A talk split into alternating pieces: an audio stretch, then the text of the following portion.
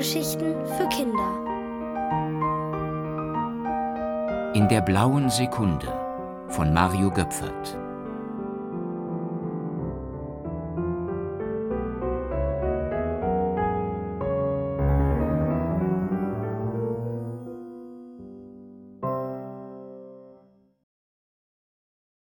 Hans Rumpel von der Lumpentruhe in Tante Lucys altem Haus gab es einen geräumigen Dachboden.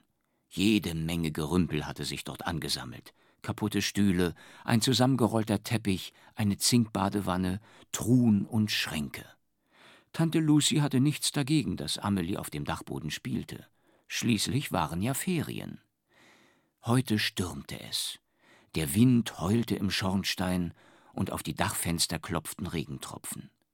Aus dem Musikzimmer tönte Klavierspiel. Tante Lucy hatte einen Schüler zu Besuch und übte mit ihm ein neues Stück. Amelie musste an den Musikzimmerkönig denken und auch an die anderen kleinen Könige, denen sie in den vergangenen Tagen begegnet war. Plötzlich fühlte Amelie sich beobachtet. Sie starrte auf den großen Kleiderschrank, der in einer Ecke stand. Im selben Moment sprangen die Schranktüren auf und ein Männlein hüpfte heraus. Woher wusstest du, dass ich da drin bin? fragte es. Ich kann durch Schranktüren sehen, behauptete Amelie. In echt? wunderte sich das Männlein. Es trug Kniebundhosen aus braunem Kordstoff, schief getretene Lederschuhe und eine bunte Flickendecke als Umhang. Auf seinem Kopf saß ein kaputter Lampenschirm. Ich bin Hans Rumpel von der Lumpentruhe. Willkommen in meinem Reich. Amelie stutzte. Der Regen trommelte an die Fenster. Aus dem Musikzimmer tönte das Klavierspiel. Wenn sie sonst in die Welt der kleinen Könige geriet, war es doch immer ganz still, weil die Zeit dort unendlich langsam verstrich. Oder hatte es diesmal gar keine blaue Sekunde gegeben? Hans Rumpel hatte Amelies Verwunderung bemerkt. Du fragst dich, wie ich in deine Zeit gekommen bin. Er ging zu einem Vorhang und zog ihn beiseite. Damit. Amelie erblickte eine alte mechanische Nähmaschine. Du denkst bestimmt, das sei nur eine Nähmaschine, ist es auch, aber zugleich ist es noch viel mehr. Hans Rumpel hielt inne und hob bedeutungsvoll seine Augenbrauen. Man kann nämlich mit ihr von meiner Welt in deine reisen und umgekehrt, auch ohne blaue Sekunde. Amelie schaute sich die Nähmaschine genauer an, doch sie konnte nichts Außergewöhnliches entdecken. Hans Rumpel erklärte ihr, dass man die Maschine zuerst mit dem Wipppedal in Schwung bringen und sich dann rittlings oben drauf hocken muss. Und ab geht die Post. Ich reise jeden Tag ein paar Mal hin und her. Eigentlich finde ich es in deiner Welt viel spannender, weil immerfort etwas Unerwartetes passieren kann. Du steigst auf einen Stuhl und er kippt um, oder ein Bügeleisen fällt dir auf die Zehen. Amelie verstand nicht, was daran so spannend sein sollte. Für sie war die Welt der kleinen Könige die interessantere. Dort blieb ein Löffel in der Luft schweben, wenn man ihn fallen ließ, und der Regen sah aus wie ein Perlenvorhang. Hans Rumpel war inzwischen auf einer Leiter zu einem der Dachfenster hinaufgeklettert und stemmte es auf. Ich gehe ein bisschen im Regen spazieren, sagte er und verschwand durch die Dachluke. Amelie kletterte ihm nach und als sie ihren Kopf durch die Luke steckte, sah sie ihn wie einen Seiltänzer auf dem First entlang balancieren. Er drehte eine Pirouette und hielt sein Gesicht in den Regen. In meiner Welt kann man nicht einmal richtig nass werden, rief er aus. Amelie bat ihn wieder herunterzukommen, aber Hans Rumpel hörte nicht auf sie und schlug einen Purzelbaum. Auf einmal packte ihn eine Windböe von der Seite, beinahe wäre er vom Dach gerutscht. Amelie erschrak und drohte.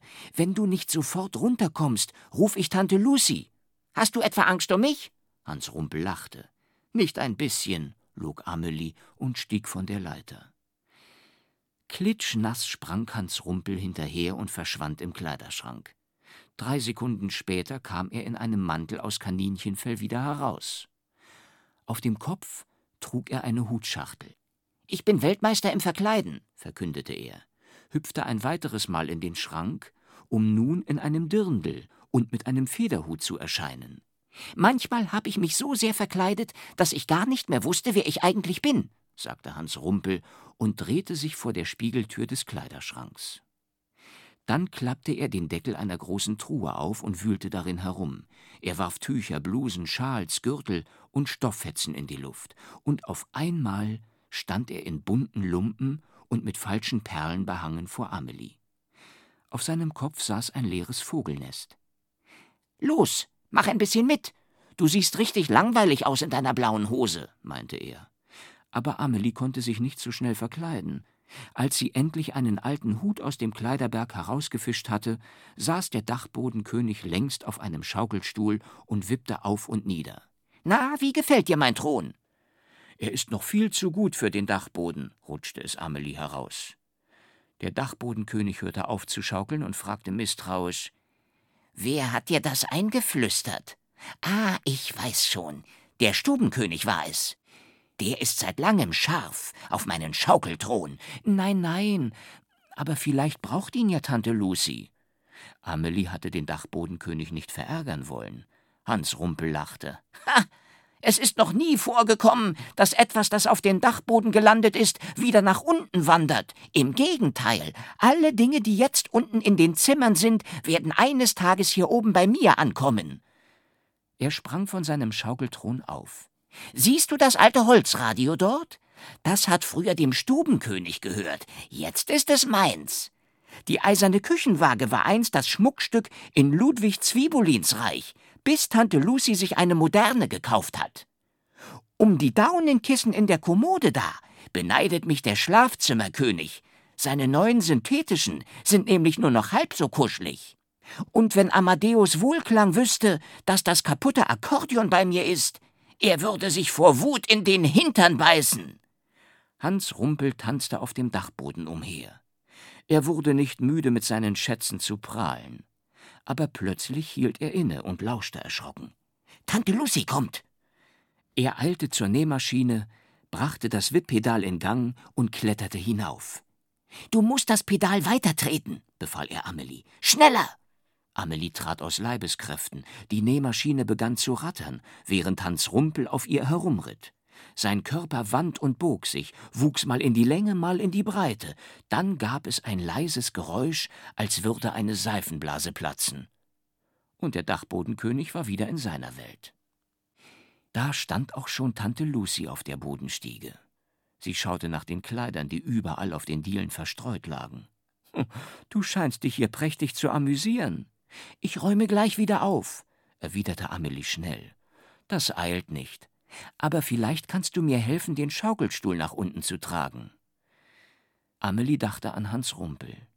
Und nach einer Weile hatte sie ihre Tante überzeugt, dass der Schaukelstuhl viel besser auf den Dachboden passe. Einem König darf man doch nicht seinen Thron wegnehmen.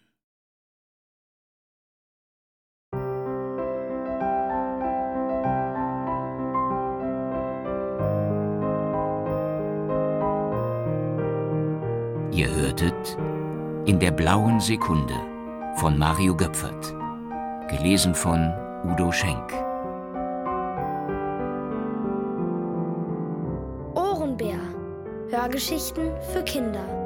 In Radio und Podcast.